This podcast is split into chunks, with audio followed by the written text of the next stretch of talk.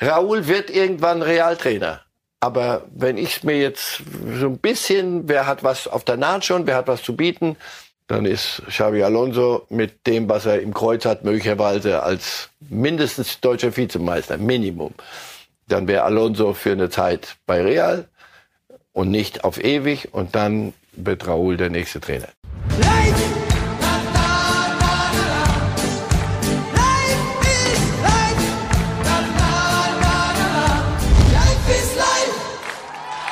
Willkommen zu Reif ist live heute am 27. November. Und liebe Fußballfans, es gibt jede Menge gute Gründe, heute verschiedensten Menschen zu gratulieren. Erling Haaland schafft sein 50. Tor erst im 48. Premier League Spiel. Harry Kane, seinen 18. Bundesligatreffer im 12. Spiel. Auch das gab's noch nie. Xabi Alonso, herzliche Glückwünsche nachträglich zum 42. Geburtstag am Samstag. Und herzlichen Glückwunsch auch unserem Experten Marcel Reif zum 74. Geburtstag, den er heute hier in unserem Studio verbringen darf. Wo, Gibt es so, wo sonst? Aber ich bitte Sie. Herzlichen Dank. Herr Reif, wir beschenken Sie mit Themen in einer Vielfalt, oh. wie Sie es selten erlebt haben in dieser Sendung. Mm und haben alles dabei, nämlich die Bayern, Dortmund, Union, Schalke, Leverkusen, international, alles Mögliche. Es wird also hoffentlich unterhaltsam und spannend für Sie werden. Und wir beginnen direkt mit dem, ja, besten Tabellenzweiten aller Zeiten. Das ist der FC Bayern, der ja trotz zehn Siegen und zwei Remis nicht auf Platz eins aktuell steht. 1 zu 0 gewonnen in Köln und einer hat bei diesem Spiel überhaupt nicht mitmachen dürfen obwohl ja die Spieler angeblich so sehr belastet sind aufgrund ihrer vielen Partien in diesen Wochen und Monaten. Thomas Müller saß die ganze Zeit draußen und das hat Thomas Tuchel so begründet. Es ist mir schon auch wichtig, dass die, die die ganze Woche auch da sind, auch merken, dass, dass äh, wenn, sie den, wenn sie dementsprechend gut trainieren, dass sie auch die Möglichkeit haben, dann äh, reinzukommen, auch wenn ihm vielleicht dann da ein bisschen der Rhythmus aus den Länderspielen gefehlt hat. So und klar, mir ist es total bewusst, äh, dass äh, Thomas eine, eine große Rolle spielt bei uns und das tut er auch, auch wenn er das vielleicht im Moment jetzt nicht so an den Minuten und heute nicht an den Minuten ablesen kann, aber das tut er definitiv. Und äh, heute war die Entscheidung für Chupo. Und es wird auf der anderen Seite immer so sein, dass Spieler draußen sind bei Bayern, die, äh, die den Anspruch haben und auch die Qualität haben zu beginnen. Aber klar, ich verstehe, dass Thomas eine besondere Rolle, Aufmerksamkeit hat. 1 zu 0 in Köln, Herr Reif. Choupo-Moting spielt durch. Thomas Müller spielt keine Minute. Was will uns der Trainer damit sagen? Und was will der Thomas Müller damit sagen? also fangen wir hinten an. Das Entscheidende wird sein, wie viel von dem, was Thomas Müller jetzt hört, glaubt er. Und wie viel geht er davon mit? Ob wir das jetzt an der Stelle und da mehr oder weniger, das ist die entscheidende Nummer. Es ist ein reines Ding zwischen Tuchel und Müller und vor allem Müller das alles, was du sagt, stimmt ja. Die, die, Thomas Müller hat eine bedeutende Rolle. Wir gucken, wir reden, wir gucken, welche Minuten, wann kommt er, wo spielt er nicht. Nationalmannschaft im Übrigen sehr ähnlich. Also daran wird sich nichts ändern und das stimmt ja auch. Der ist ein besonderer Spieler und in Kürze wird man beim Bayern sowieso drüber nachdenken müssen, mit ihm gemeinsam wollen wir noch, in welcher Rolle, weißt du, und dann wieder akzeptierst du eine Rolle, die eine andere ist als vor zehn Jahren, aber zehn Jahre sind nicht wegzureden. Punkt. Zu, bei diesem Spiel, äh, äh Dorel hat das in der Pressekonferenz nochmal erklärt und ich dachte, ah, und dann war es aber doch, habe ich verstanden. Also die führen nur 1-0. Wenn die 3-0 gef geführt hätten, wette ich mit ihnen, hätte Müller eine halbe Stunde, 20 Minuten. Wissen Sie was, dann holen wir die Erklärung von Tuchel einmal dazu, ja, weil dieses weil mit dem Rhythmus, den er nicht so. äh, verändern wollte, dann können wir darüber genau sprechen. Also Thomas Tuchel zum Zweiten äh, über die Gründe, warum er überhaupt nicht gewechselt hat, was das letzte Mal übrigens unter Bayern-Trainer Van Gaal der Fall war vor mehr als zehn Jahren. Nochmal Tuchel zum Köln-Spiel. Die Spielkontrolle war so hoch und der Spielstand war so knapp und wir haben uns dann, äh, wir konnten, wir haben das Spiel komplett kontrolliert. Es war ein sehr enges Spiel. Ich war sehr zufrieden mit, mit allen auf all ihren Positionen. Chupo hatten wir auch wegen der Größe Standardsituationen und natürlich bei 1-0 willst du dann auch nicht durch einen Standard äh, und Freischuss oder eine Ecke durch den Kopfball äh, einen Ausgleich hinnehmen. Und äh, wir haben überlegt, natürlich wie immer, die Zeit ging sehr schnell vorbei, wie heute auf der Bank. Es war plötzlich dann schon 70., dann war schon 80. Das war heute definitiv äh, äh, keine Bestrafung oder ein Denkzettel. Im Gegenteil, ich habe es den Spielern auch gesagt, das ist die wirklich große Ausnahme, dass wir gar nicht wechseln. Aber ich habe es heute nicht gefühlt und wollte auch unseren eigenen Rhythmus und die Kontrolle. Und Köln hat ein paar Mal gewechselt und nochmal das System gewechselt. Wollte ich unseren eigenen Rhythmus dann auch nicht mehr stören. Und äh, dadurch, dass keiner angezeigt hat, dass er raus musste, haben wir es dann dabei gelassen. Das rationale Superhirn hat's nicht gefühlt, Herr mhm. Reif. Und er ist auch nicht dazu da, zu wechseln, sondern er ist dazu da, Spiele zu gewinnen. Sowohl dort. Ich glaube, das wird ihm jeder glauben. Und das macht, das macht wirklich Sinn. Nochmal bei einem anderen Ergebnis, 2-0, selbst 2-0. Und die Kontrolle dann hätte Müller 20 Minuten gespielt und Taylor hätte gespielt. Alles das, was dann der normale, für uns leicht verständliche und irgendwie augenscheinliche äh, Vorgang äh, gewesen wäre, wäre abgespult worden.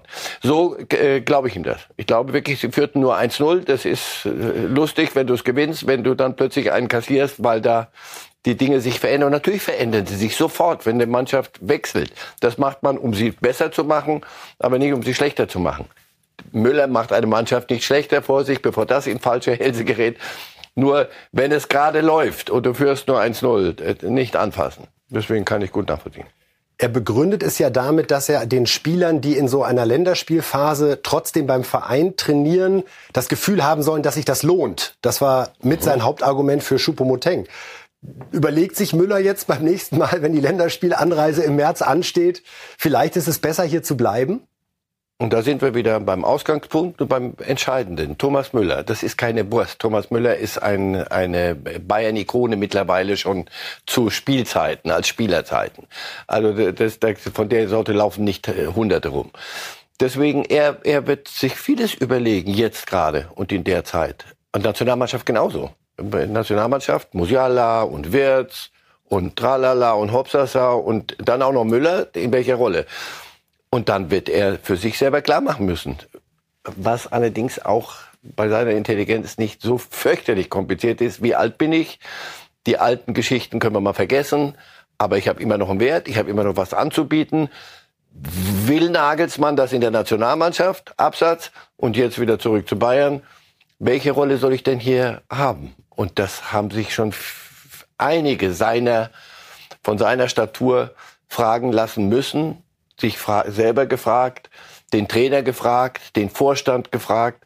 Es gibt ja dann die zwei Wege. Bastian Schweinsteiger zum Beispiel, auch eine Bayern-Ikone, hat Lass gesagt, mich, genau. ich gehe noch mal ins Ausland, ich gehe zu Manchester United. Ja. Philipp Lahm zum Beispiel hat gesagt, nein, nee, das war's, das einmal war's Bayern, immer tschüss. Bayern und Schluss. Und genau das werden wir mit Interesse im Sommer verfolgen.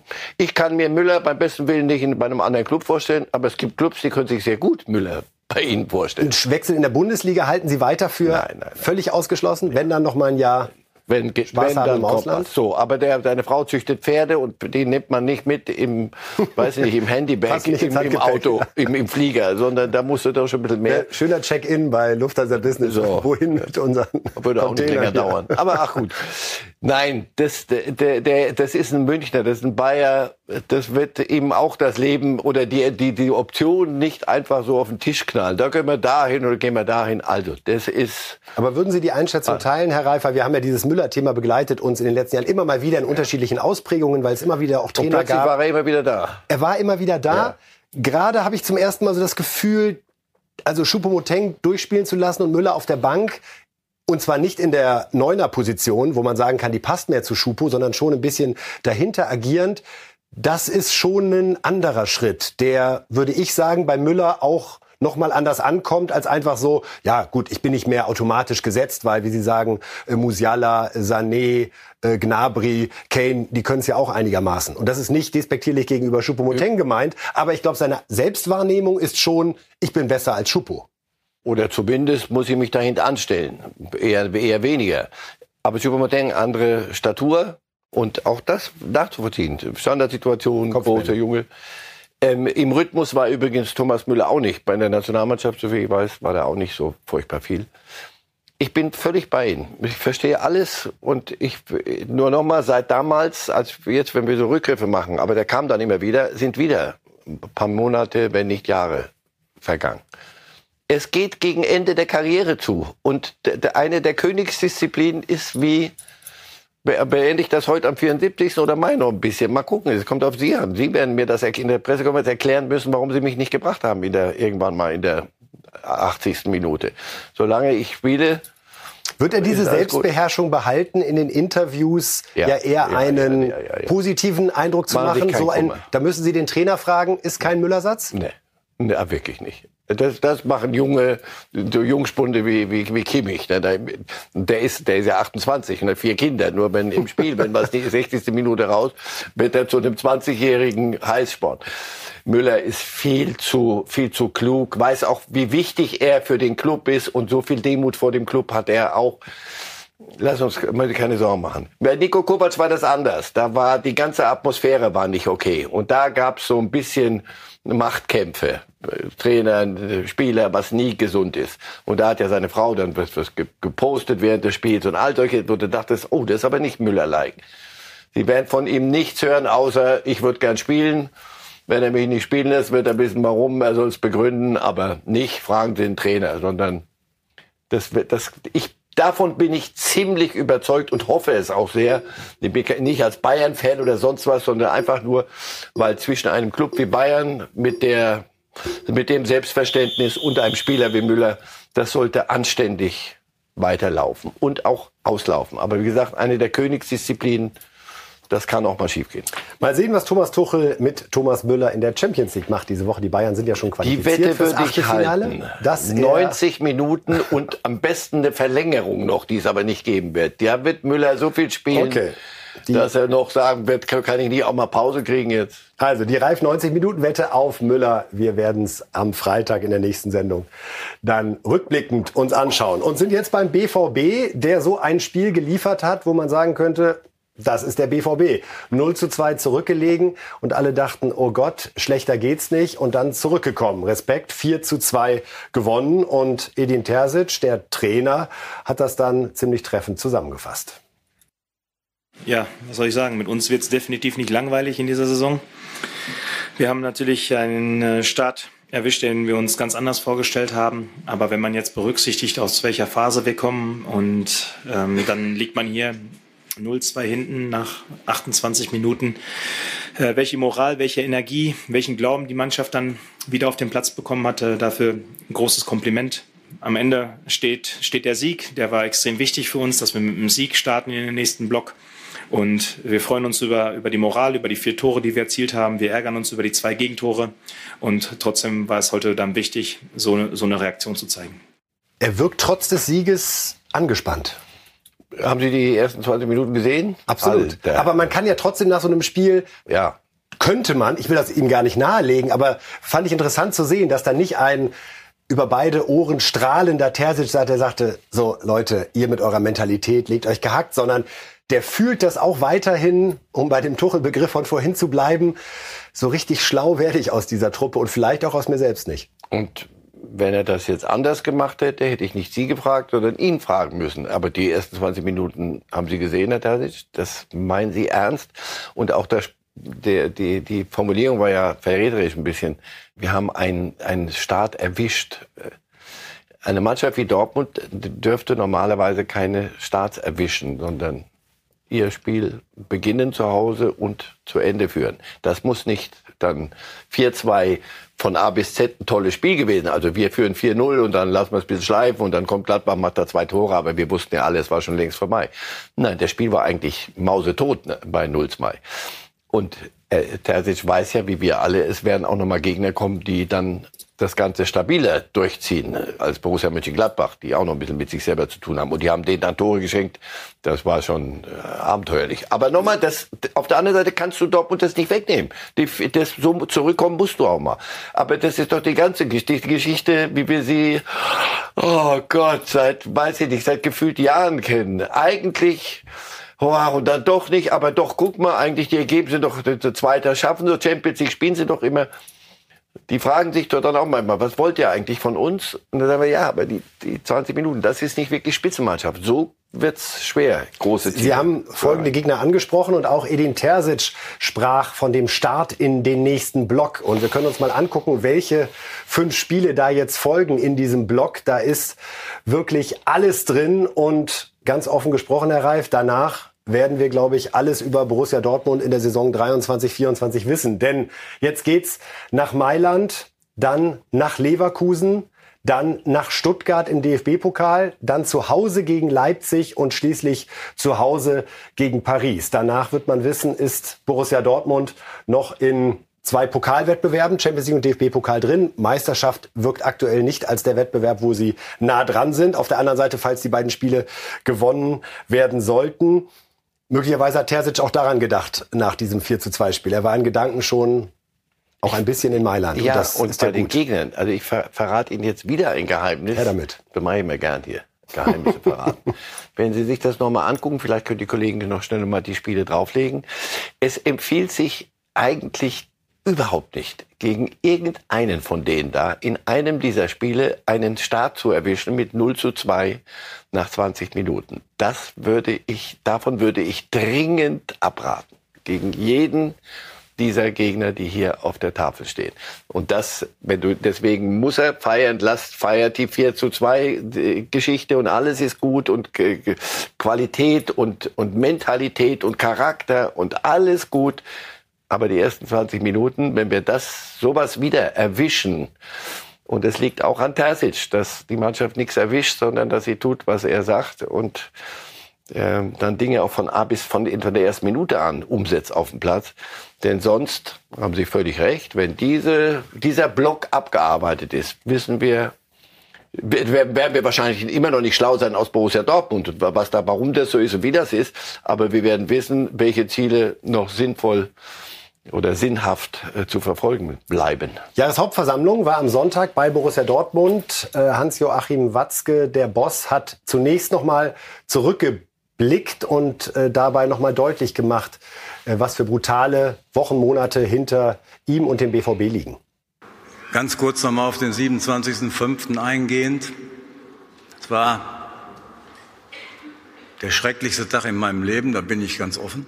Das kann natürlich im Umkehrschluss auch heißen, dass ich noch nicht so viel erlebt habe.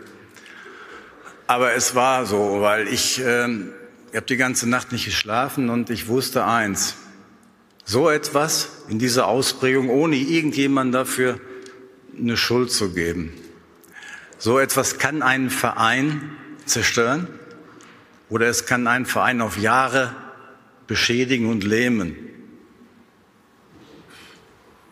Und ich hatte aber die Hoffnung, und das hat sich ja dann auch bewahrheitet, dass dieser Verein zu stark ist, um dem, was dann auch folgt. Und ich meine, das bekommt ihr ja auch alle mit. Wir sind ja seit Monaten einem medialen Trommelfeuer ausgesetzt, wie ich es schon ewig nicht mehr erlebt habe. Ich muss mich jede Woche aufs Neue vergewissern, dass wir nicht gegen Abstieg spielen. Aber Borussia Dortmund hat sich davon nicht zerstören lassen. Borussia Dortmund hat sich nicht zerstören lassen, weder von der äh, sportlichen Enttäuschung, sondern von der, wie Watzke es nennt, äh, von dem medialen Trommelfeuer. Diese Sorge, dass diese verspielte Meisterschaft den BVB in seinen Grundfesten erschüttern würde und möglicherweise tatsächlich ins Mittelfeld der Bundesliga spült. War Ihnen klar, dass das wirklich so die Sorge der Verantwortlichen gewesen ist? Ach, das ist eine Hauptversammlung. Da sitzen Menschen unten, das ist ja bei jedem Club so. Das könnte sich beim Bayern genauso anhören, dann nach irgendwann in den Reden. Da kommen sehr viele große Worte. Da, vieles muss man auch ein bisschen eindampfen und mediales Trommelfeuer und zerstören und ist alles ein bisschen viel. Nein, wir haben doch eben gerade darüber geredet, warum, wie, wie, sieht die Liga, die Tabelle im Moment aus und wo ist Borussia Dortmund? Und wenn Leipzig nicht ein bisschen vor sich hin stolpern würde gerade, wären sie nicht auf Platz vier. Und das ist der Champions League Platz und um den geht es ausschließlich zerstören, dass der Club dran, der ganze Club dran kaputt geht und Mittelmaß, wissen Sie, da, da geht es auch ein bisschen um Geld. Profifußball wissen Sie nicht. Und wenn man Bellingham verkauft, dann gibt verkaufen heißt, kommt auch ein bisschen Geld rein, dann kauft man den nächsten und dann muss man eine vernünftige Transferperiode machen. Also be bevor Borussia Dortmund auch nach einer verspielten Meisterschaft ins Mittelfeld abrutscht oder noch schlimmer, der Club zerstört wird, lass mal die Hauptversammlung vorbei sein und dann wieder mal ein bisschen ganz nüchtern. Aber was er, was er meinte, und daran, das, das ja, bildet sich ja jetzt gerade ab, wenn du so eine Chance liegen lässt, daran hast du zu knabbern. Das ist nicht, das war am 27.05., heute vor hm, sechs Monaten. Das, macht, das machst du am 27.06. ist das noch nicht weg. Das ist für einen Moment weg, weil du es verdrängst. Aber es hängt dir im Genick und du musst, wann kriegen wir wieder die Chance? Und jedes Unentschieden in der Saison heißt, wir sind wieder auf dem Weg wieder. Die nächste Meisterschaft wird wahrscheinlich wieder, oh Gott, wann können wir denn das überhaupt denken? Das ist das, was er an diesem Tag damals gedacht hat. Die Chance kommt so schnell nicht wieder, nicht bei der Konkurrenz. Und das sagt er ja hin und wieder. Jetzt ist es wieder mediales Trommelfeuer. Da heißt es wieder, die Wagenburg schließen und wir gegen den Rest der Welt. Das machen sie gerne in Dortmund. Anderswo übrigens auch. Also. Ich würde gerne noch eine zweite ja. Aussage von Hans-Joachim Watzke einspielen. Ja, da geht es nämlich äh, auch um den nächsten Gegner, um Leverkusen und um ein Machtwort, das er dieser Woche in der Kabine gesprochen hat. Mannschaft muss es jetzt ertragen, dass wir schon das zweite Mal diese Woche was von mir hören. Aber ich finde, heute ist es ja etwas gemäßigter im Ton. Es ist so, dass wir in der Bundesliga aus zwölf Spielen 24 Punkte geholt haben. Wenn wir ehrlich sind, hatten wir uns vielleicht zwei, drei mehr oft. Aber es ist jetzt auch nicht so, dass wir jetzt in Sack und Asche gehen müssen. Wir haben, und das gehört auch zur Wahrheit, wir haben aktuell in der Bundesliga eine Situation, dass zwei Mannschaften und vor allen Dingen Bayer Leverkusen, nenne ich da ohne jede, ohne jede Scheu, die es außergewöhnlichst gut machen. Das muss man auch mal anerkennen. Und wir haben ja am Sonntag auch die Möglichkeit, dann in Leverkusen mal zu prüfen, ob die dann wirklich nicht zu schlagen sind. Die letzten Jahre hat das jedenfalls immer ganz gut geklappt. Ja, hat ganz gut geklappt. Es gab zwei Auswärtssiege zuletzt in Leverkusen. Äh, Anfang des Jahres 2 zu 0. Äh, davor ein 4 zu 3 Sieg. Die Dortmunder sehen natürlich auch die Chance, dass sie jetzt durch diesen nächsten Block sich ganz äh, nach oben wieder spielen können. Dass Hans-Joachim Watzke in dieser Woche zur Mannschaft in der Kabine gesprochen hat, das zeigte aber schon Alarm, Alarm. Denn da weiß man, das kann man einmal, vielleicht zweimal in der Saison ziehen, den Chef sprechen zu lassen. Und der Chef in der Kabine ist eigentlich der Trainer. Und wenn dann der Chef vom Chef kommt, das ist immer eigentlich, wie Sie richtig sagen, Ultima Ratio. Mehr, also, mehr, kann da nicht kommen. Wer soll da noch um die Ecke kommen und, und eine, eine im, im Ton etwas anders geartet als jetzt hier dieses salbungsvolle und diese, dieser Ausblick nach vorne, wo ja alles immer noch möglich ist. Das ist das Gute an Zukunft. Wir wissen nicht, wie es ausgeht. Aber da hat er. Hat der Terzic damit geschwächt aus Ihrer Sicht? Na, gestärkt hat er ihn sicher nicht. Niemand, kein Trainer wird gestärkt, wenn, wenn die, die, aus der Führung Leute in die Kabine kommen und sagen, so pass mal auf, das gucke ich mir, aber ich lasse euch ja hier machen die ganze Zeit und jetzt gucke ich mir an, wo wir stehen. Nur noch zwei Pünktchen, wir hätten gern ein bisschen mehr gehabt. Ich glaube nicht, dass die Rede vor der Mannschaft ähnlich konziliant war, wie, wie das jetzt eben gerade. Und die anderen machen es äh, ausgesprochen gut. Na, ihr macht es ausgesprochen so, wie sie es gemacht haben zuletzt, die Dortmunder. Und es waren mehr als nur zwei, drei Punkte, Herr Watzke im Übrigen sondern das waren zwei Spiele Minimum, die mir hinten hochploppen. Und die kann, du musst nicht jedes gewinnen, aber es war auch die Art wie. Und ja, natürlich geschwächt, ja. Wenn, wenn der Chef kommt und sagt, so, jetzt red ich mal hier, das ist normal nicht sein Job. Aber aufgegangen ist es, wenn man das auf das Spiel gegen Gladbach beziehen will, aus einem 0 zu 2. Ein 4 zu 2 gemacht. Aber die ersten 20 Minuten. Und da sind wir wieder bei Borussia Dortmund. Und in den nächsten Wochen können sie zeigen, dass sie irgendeine Konstanz reinkriegen und die werden sie brauchen. Absolut, sicherlich schon am, also erstmal kommt Milan, sorry, aber wir sind jetzt in der Bundesliga, denn wir reden über Leverkusen. Und da kommt es am Sonntag um 17.30 Uhr zu dem Duell zwischen Bayer Leverkusen und Borussia Dortmund. Wenn wir auf die Bundesliga-Tabelle bei der Gelegenheit einmal gucken wollen, ist das logischerweise aus Sicht der BVB-Fans ein schmerzhafter Anblick, denn zwischen Platz 1 und Platz 4, ja, Champions League Platz jetzt wieder für Borussia Dortmund, sind es zehn Punkte Abstand, äh, gewaltiger Rückstand. Darum sicherlich das Thema Meisterschaft gerade keines in Dortmund. Die Leverkusener machen das ausgesprochen gut, sagt auch Hans-Joachim Watzke. Diesmal war es ein 3 zu 0 bei Werder. Und die große Frage, die Bayer Leverkusen in dieser Saison begleitet, ist, schaffen sie es, Xabi Alonso den Trainer zu halten? Ja oder nein? Und Simon Rolfes, der verantwortlich ist für sportliche erklärt uns den Stand der Dinge, hat er getan bei Bild TV in der Lage der Liga. Das äh, war gestern auch ein schönes Bild bei den, äh, mit den Fans und was er auch danach ja äh, auf der Pressekonferenz gesagt hat, die ihm dann noch ein, sozusagen zum Geburtstag eine Schenkel gesungen haben im Stadion, dass er eine große Verbundenheit zum, zum Club auch entwickelt hat. Und ich glaube, das spürt man, das spüren alle, das spüre auch ich und aber auch die Fans und die, und die Spieler. Und sehr, sehr glücklich auch bei uns ist. Und ich glaube, das ist ja immer beim, beim, beim Trainer die Grundlage ähm, einer Entscheidung und einer Situation. Und äh, deswegen hat er im Sommer verlängert, das, das strahlt er aus, so, so arbeitet er und ist ähm, ja, zu 100 Prozent hier und äh, auch in alle Themen involviert, die denn, was ich ja vorhin sagte, die eine Weiterentwicklung des, des Clubs ähm, betreffen, die vielleicht bis langfristiger sind, ist er überall zu 100 Prozent dabei und mit dem Kopf. Und deswegen, das ist das Entscheidende, äh, sagen wir mal, dieses Commitment. Und ähm, deswegen bin ich davon überzeugt, dass er einfach auch noch eine längere Zeit bei uns ist. Da ist es wieder, das Commitment, Herr Reif. Haben wir zuletzt in Leipzig gehört, Oliver Minzlaff fehlte es bei Max Eberl. Das führte zur Trennung. Rolfes sieht dieses Commitment bei Alonso. Glauben Sie, es ist ein bis Sommer 2024 Commitment? Daran zweifle ich keine, keine Silbe an und zweifle ich keine Zehntelsekunde. Dass äh, Xavi Alonso da, wo er ist, 100 Prozent abliefert und 120 Prozent verlangt und dann selber dann nochmal 103, da lege ich nochmal was drauf und dass der das macht bis zur letzten Sekunde beim Club das ist völlig unstrittig. Das macht ihn ja so besonders, macht ihn ja zu einem glaubhaft, glaubwürdigen Mann. Aber das, äh, die, die, wenn Rolf es kurz äh, aufgehört hätte, da vor dem letzten Halbsatz, noch längere Zeit, das weiß ich nicht. Und da habe ich ein anderes äh, Gesetz irgendwo an der Wand stehen sehen. Real Madrid ruft nur einmal an. Und, wenn und da ist die spannende Frage, Herr Reif, welche Nummer wählt denn Real Madrid? Denn die spanischen Kollegen melden, dass Raúl, der auch zumindest als Name bei Union... Da brauchen Sie keine Nummern wählen, der ist den ganzen Tag bei Ihnen im Trainiert die zweite Mannschaft, aber Campus. vielleicht ruft man ja doch an in dem Fall. Versauen Sie mir jetzt nicht den schönen Übergang. Nein, also, nein, nein, nein, nein, sorry, sorry. Ja. Äh, Raoul auch deswegen sich nicht näher mit Union Berlin beschäftigt hat, weil auch er schielt auf die erste Mannschaft bei Real.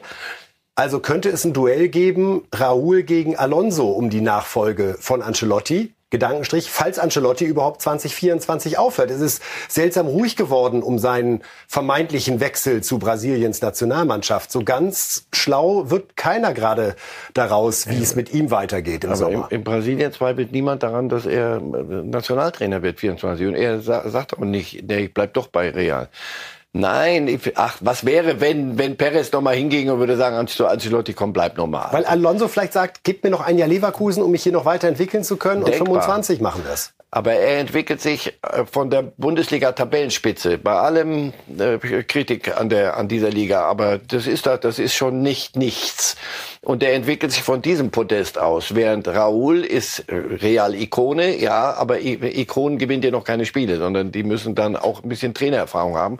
Der hat jetzt die Jugend trainiert und hat jetzt die zweite Mannschaft und hat mit ihnen gerade die Youth League gewonnen, glaube ich, in der, ja, ja, ja, mit, mit, der, mit Real, Raúl.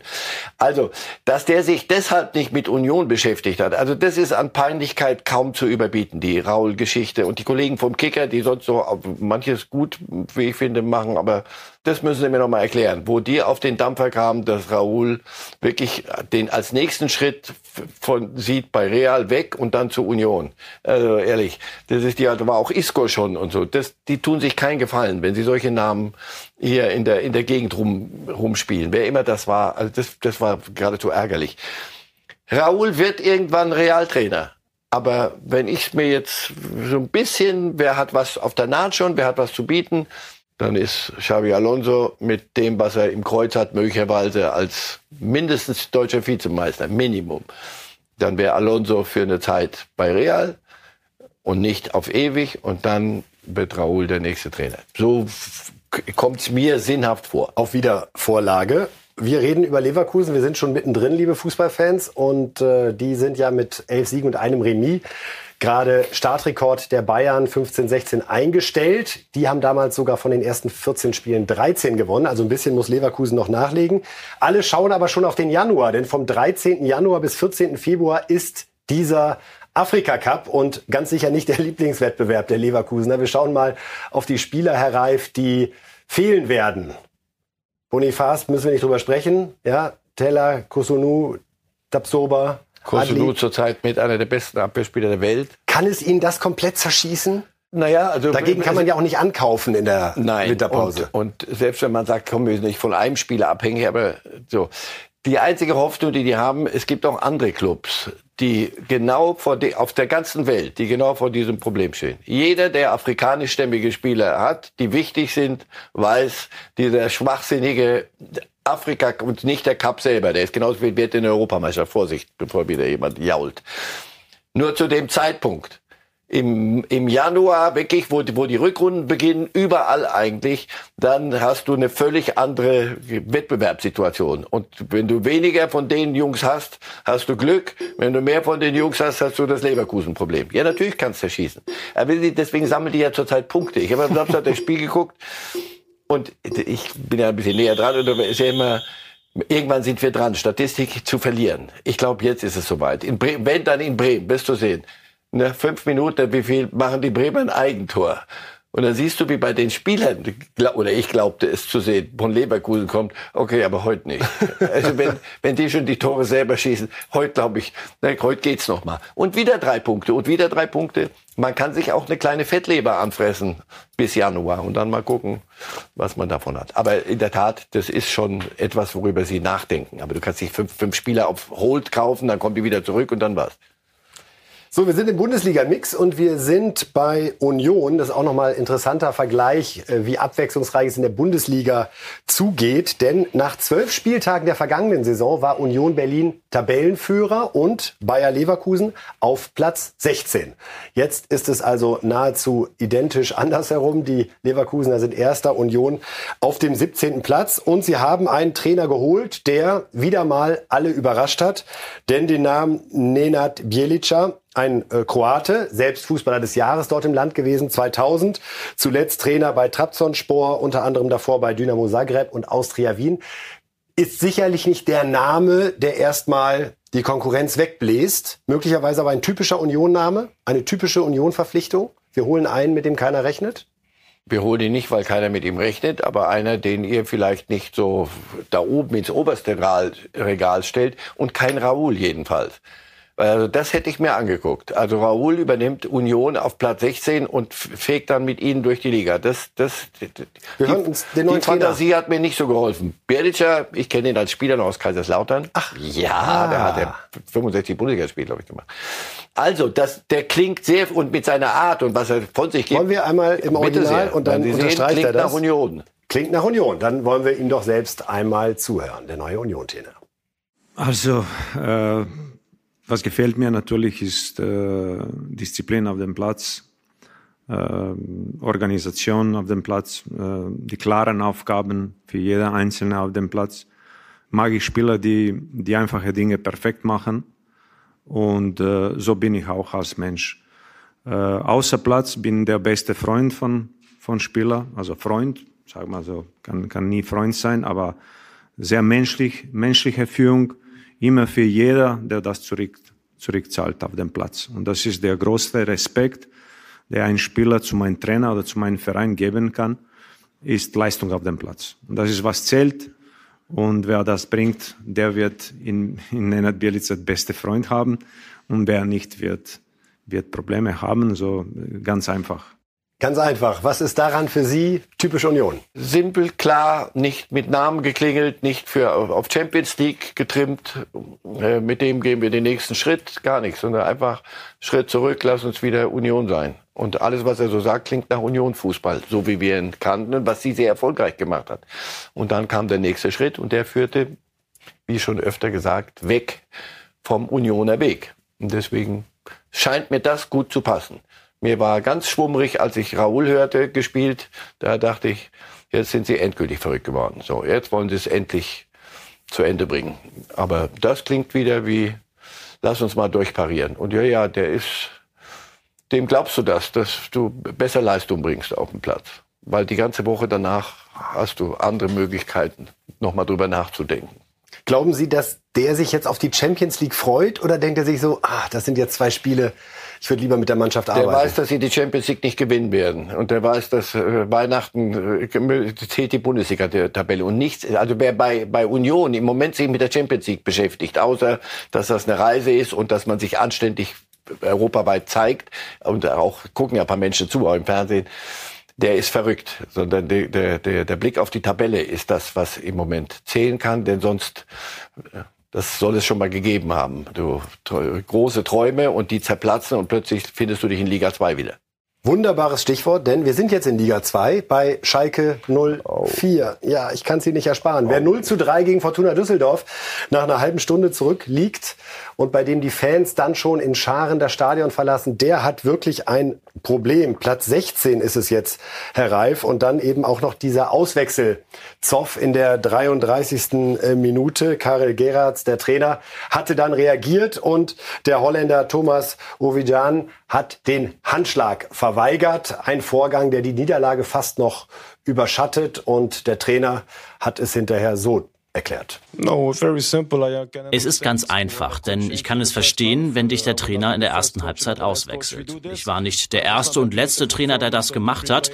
Ich war halt nicht mit der Leistung der dreien zufrieden. Thomas war enttäuscht und ging einfach in die Kabine. Du musst dem Team, dem Club, dem Trainer, den Angestellten gegenüber immer respektvoll auftreten. Und ich denke jetzt ein bisschen darüber nach, aber sowas werde ich nicht akzeptieren. Die Mannschaft und nicht das Individuum ist das Wichtigste. Die Folge ist mittlerweile bekannt. Geldstrafe und eine Woche bei der U23. Klare Worte vom Trainer. Gleichwohl dieser Trainerwechsel noch nicht den erhofften Erfolg gebracht hat. Ja, und auch nicht nur, weil Ergebnisse nicht gleich kommen. Du kannst ja nicht erwarten, dass er kommt und dann äh, spielen die alles kurz und klein mit dem, was sie zu bieten haben aber auch die Art. Also die Fans, Schalke-Fans haben gutes Gespür. Wenn die sagen, das gucke ich mir nicht mehr an, dann ist da mehr als nur, wir, wir haben gerade ein Spiel wieder nicht gewonnen. Und natürlich sind diese Handschlaggeschichten, die, die kommen, also können Sie, können Sie jede Wette immer drauf halten. Die kommen genau zum falschestmöglichen Zeitpunkt und die passen zur Gesamtgeschichte. Er hat sich entschuldigt, und am Abend schon und am nächsten Tag schon und wieder und alles. Aber wenn ein Trainer an der Stelle nicht den, den letzten Anker wirft, dann kannst du den Club abmelden. Also deswegen. Wie nehmen Sie seinen Umgang mit Terodde wahr? Da liegt man gegen Düsseldorf zurück, läuft hinterher und Terodde sieht man ausschließlich beim Warmlaufen am Rand. Nicht, weil er ihn nicht mag, das kann ich mir nicht vorstellen. Aber er sieht, welche Fitness, was er im Training anzubieten hat und man würde nur denken, wenn man so einen Rückstand aufholen will, dann, wenn dann nicht Terodde Stunde schlägt, so weit ist er, ja, aber das, das ist dann egal welches System und egal was ich mir als Matchplan ausgedacht habe, einfach stell vorne so so einen Hirten hin und dann äh, knallt ihm den Ball an die Birne und dann wird schon irgendwas hoffentlich gehen. Aber das hat mit Plan nichts mehr zu tun. Ich glaube, der Gerhard ist noch in der Phase, das kriege ich noch hin mit mit Matchplänen, mit Ideen, wie ich sie habe, wie die spielen sollen. Aber es müsste halt sehr bald kommen. Wann ist für Sie der Zeitpunkt gekommen, an dem man sich realistisch damit auseinandersetzen muss, dass Schalke 04 in die dritte Liga absteigen könnte. Sie als Alter Kaiserslautern. ich wusste, dass Sie mir um die Ecke kommen mit dem Kappes, aber es ist ja die Wahrheit. Können Sie sich noch dran erinnern, wie, wann ist das? Weil man hat ja, glaube ich, dieses Selbstbewusstsein, ja. wir können gar nicht absteigen, insofern müssen wir uns damit auch nicht beschäftigen. Aber wir können aber auch in der, wir haben in der zweiten Liga auch nichts verloren. Wir sind Erstligist. Wir waren deutscher Meister und wir sind die erste Liga. Die zweite Liga ist uninteressant. Kann gar nicht sein und dann läufst du äh, 12, 13 Spieltage in der zweiten Liga rum und findest das alles hier ungehörig, was dir dazu gemutet wird. Ich erzähle gerade Lautern, aber auch die Schalke-Geschichte. HSV, könnt ihr gerne nachfragen, wie das, wie das so ist. Und auf einmal merkst du, dass die anderen sagen, lass die Idioten ihre, ihren Dünkel mit der hohen Nase, lass sie rumlaufen. Wir hauen in die Kiste voll jedes Mal und sollen mal gucken. Die sind, glaube ich, schon soweit. Also die, die vernünftigen Leute im Club, die sind längst soweit und sagen, pass auf, was können wir machen? Was, was geht hier völlig daneben? Nochmal Trainer wechseln wird's nicht werden. Jetzt musst du an der Mannschaft schrauben. Und so wie sie im Moment auftreten, ist das ja nicht zweitligareif. Also ganz einfach. Nicht, weil wir es keine Haltungstoten, sondern das, so, so, so wirst du die Liga nicht halten. Und dann ist nicht verboten, in die dritte Liga abzuschmieren. Sagt Freies Land. Kaiserslautern-Fan. Das kriegen, kriegen, Sie bei Werder mal zurück bei Gelegenheit, aber nur weiter. Naja, Sie haben eine große FCK-Vergangenheit, das Na darf man ja sagen. Also, Dass da das Herz auch für ja. die Roten Teufel schlägt, ist ja legitim. So, jetzt, Und da ja keine Gefahr von Parteilichkeit im Meisterkampf besteht aufgrund der Zurückhaltung das, der Lauter. Wenn ich als Lautern-Fan kriegtest du jahrelang immer Sie, müssen Sie nicht objektiv sein. Sie nur schon, ja, ja, ich bin ganz objektiv, nur keines Lautern. Oh, oh. Und das willst du nicht haben. Das Oh willst du nie hören. Aber das verdienst du dir mit miserablen Leistungen. Das Gegenteil von miserablen Leistungen steht am Anfang unseres Internationalblocks. Wir gucken auf die besten Torjäger der europäischen Ligen und sehen immer noch die Nummer eins Harry Kane, jetzt 18 Tore in nur zwölf Bundesligaspielen. In Frankreich strahlt Mbappé mit 14 Toren. Schon interessant, dass die Klassiker alle vor, nahezu überall die Klassiker vorne liegen. Premier League, Haaland jetzt bei 14 Toren. Lautaro Martinez schraubt auf 13 und Bellingham auch wieder dabei. Jetzt, dein Tor werden wir gleich noch sehen, steht jetzt bei 11 Toren. Aber fangen wir mit äh, Haaland an, Herr Reif. Man City gegen Liverpool 1 zu 1 gespielt. Der Gute hat jetzt 50 Tore in der Premier League erzielt in nur 48 Spielen. Und wenn wir uns die Grafik äh, der äh, ZDF-Kollegen aus dem Sportstudio dazu nochmal anschauen, ist das wirklich beeindruckend. Zum einen muss ich sagen, wie viele Spieler mit relativ wenig Spielen ihre ersten 50 Premier League-Tore erzielt haben. Aber wie viel besser Haaland doch auch ist. Also 48 Spiele hat Haaland für 50 Premier League-Treffer gebraucht. Andy Cole 65 Spiele. Überraschend finde ich übrigens, dass der auf Platz 2 steht.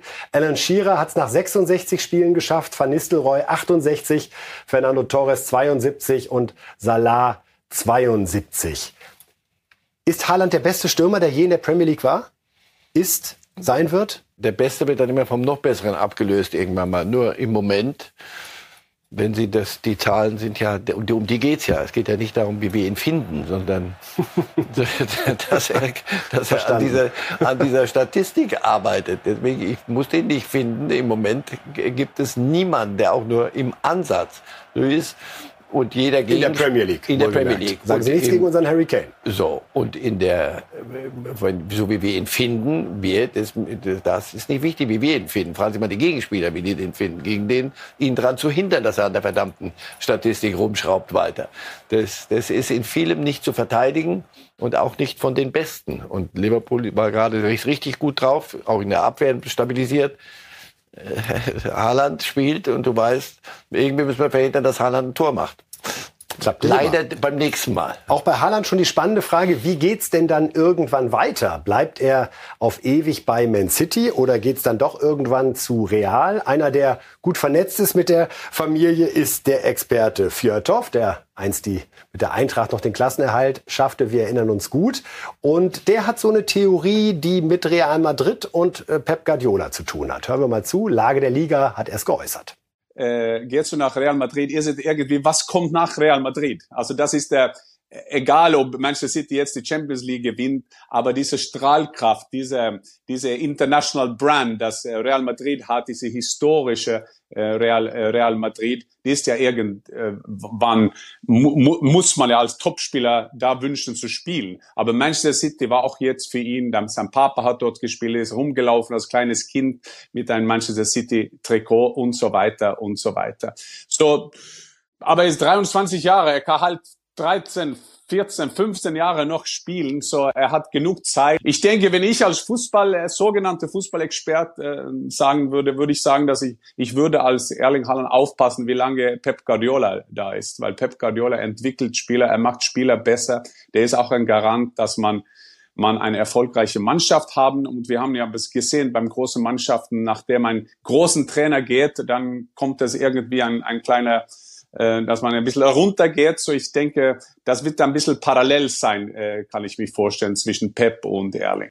Soweit also Fjörtoft. Eine Theorie, mit der Sie sich anfreunden können. Haaland so lange noch bei Man City wie auch Pep Guardiola und dann schauen wir mal? Mm, nee, nee. Ich glaube, dass er bei City länger bleibt als Guardiola, ja. allein um zu zeigen, dass es nicht Guardiola war, der ihn zu dem Spieler gemacht hat. Äh, ich kann mir nicht vorstellen, dass Guardiola noch mehr als zwei Jahre dort macht. Das ist, das ist, wieder, würde allem widersprechen, auch der Philosophie von. Dann wären es neun Jahre. Ja, ist ja absurd. Das wird es nicht werden, aber Guardiola wird nicht zu Real Madrid gehen. Die, Nein, das, die, die so habe ich ihn aber auch nicht verstanden. Eventuell halten. So habe ich ihn auch nicht verstanden. Nein, sie werden nicht parat. Der Weg wird sich irgendwann trennen und ich glaube, er wird noch ein bisschen bleiben. Aber das Real Madrid als nächst, nicht nächster Schritt nach City im Moment nächster Schritt nicht im Sinne von der nächsthöhere, sondern nächster Schritt ist, ist, ist ein Club wie, wie Real Madrid. Und da fallen mir auf, bin ich bei Fjordhoff völlig, äh, fallen mir nicht viele andere ein. Der wird irgendwann mal dort möglicherweise landen. Klingt so mitleidig gerade. Aber, ja, ja, der Ärmste. Aber im Moment ist er da, wo er ist, ist er richtig gut. Und das stellt sich nicht gerade die Frage. Obwohl der Meisterkampf in England spannend ist wie lange nicht mehr. Wir gucken uns die Tabelle einmal an und sehen, wer grüßt denn da von ganz oben? Es ist plötzlich der FC Arsenal, weil Kai Havertz in der letzten Minute ist das gegen der, der, Brentford der Linksverteidiger getroffen hat, der es auch auf einer anderen Position kann. Also jetzt gerade Arsenal einen Punkt vor City und dann einen weiteren Punkt dahinter Liverpool. Tottenham wird jetzt doch gerade ein bisschen durchgereicht, ohne Harry Kane aktuell auf Platz 5. Also Arsenal gerade ganz oben. Und damit geht es weiter im spanischen Fußball. Unser Klassiker immer am Montag. Was machen Barça und Real? Fangen wir an mit Barça. Die mussten bei Vallecano antreten. Äh, immer noch ohne Testegen, Rückenprobleme. Und das sieht man hier bei einem Tor, das man hätte halten können. Lopez aus, ja, wie viel sind das? Fast 30 Meter, 32 Meter, kurze Ecke. Aber Barca schlägt zurück, beziehungsweise Lewandowski hätte zurückgeschlagen, musste es aber gar nicht, denn Lejeune erzielt das Eigentor zum 1 zu 1 für Barca. Also nur ein Punkt auswärts. Real hat es besser gemacht bei Cadiz. Da ist zwar Vinicius Junior verletzlich dabei, aber die haben jetzt offenbar einen Rodrigo, der sagt, dann mache ich die Torheit genauso wie Vinicius Junior. Unglaublich, dribbelt sich da durch den gesamten Strafraum und dann oben rechts. Feines Ding, Herr Reif, oder? Ja, und der wollte das nicht. Der wollte nicht Mittelstürmer spielen. Er hatte sich immer wohlgefühlt, Benzema und jetzt. Und jetzt das 2-0 und auch da geht stark ins Dribbling, zieht nach innen. Ja. Ancelotti hat ihm so lange gesagt, aber du bist mein Mann da. Und, jetzt, und hat mit ihm lang geredet und jetzt hat er gesagt, alle meine Formkrisen waren, liegen an mir, nicht am Trainer. Ich habe es jetzt begriffen. Und so, Ancelotti so, sich hier weil freut. er sagt, guck ich mal, ich habe euch gesagt, der, ich krieg den hin, der spielt uns noch den. Der wahre jetzt. Mittelstürmer JB5 auch wieder am Start, halblinke Position mit links in die lange Ecke. Mit der, mit der spielt mit dem Schulterschutz, also so wie wir Spieler mit gebrochenem Arm Manschetten, weil er eine, wirklich eine, eine bemerkenswerte und mehr als störende Schulterverletzung hat und liefert da weiter ab.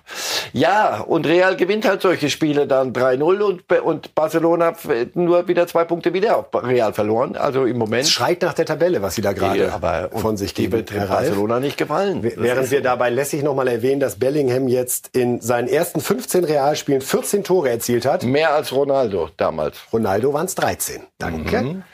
So, heute so, spielt Real, doch Girona. Aktuell erster mit 35 Punkten, aber Girona spielt heute noch 34 Punkte derzeit so. Barca jetzt auf Platz 4, 31 Zähler, schon vier Punkte hinter Real. Dortmund-mäßig.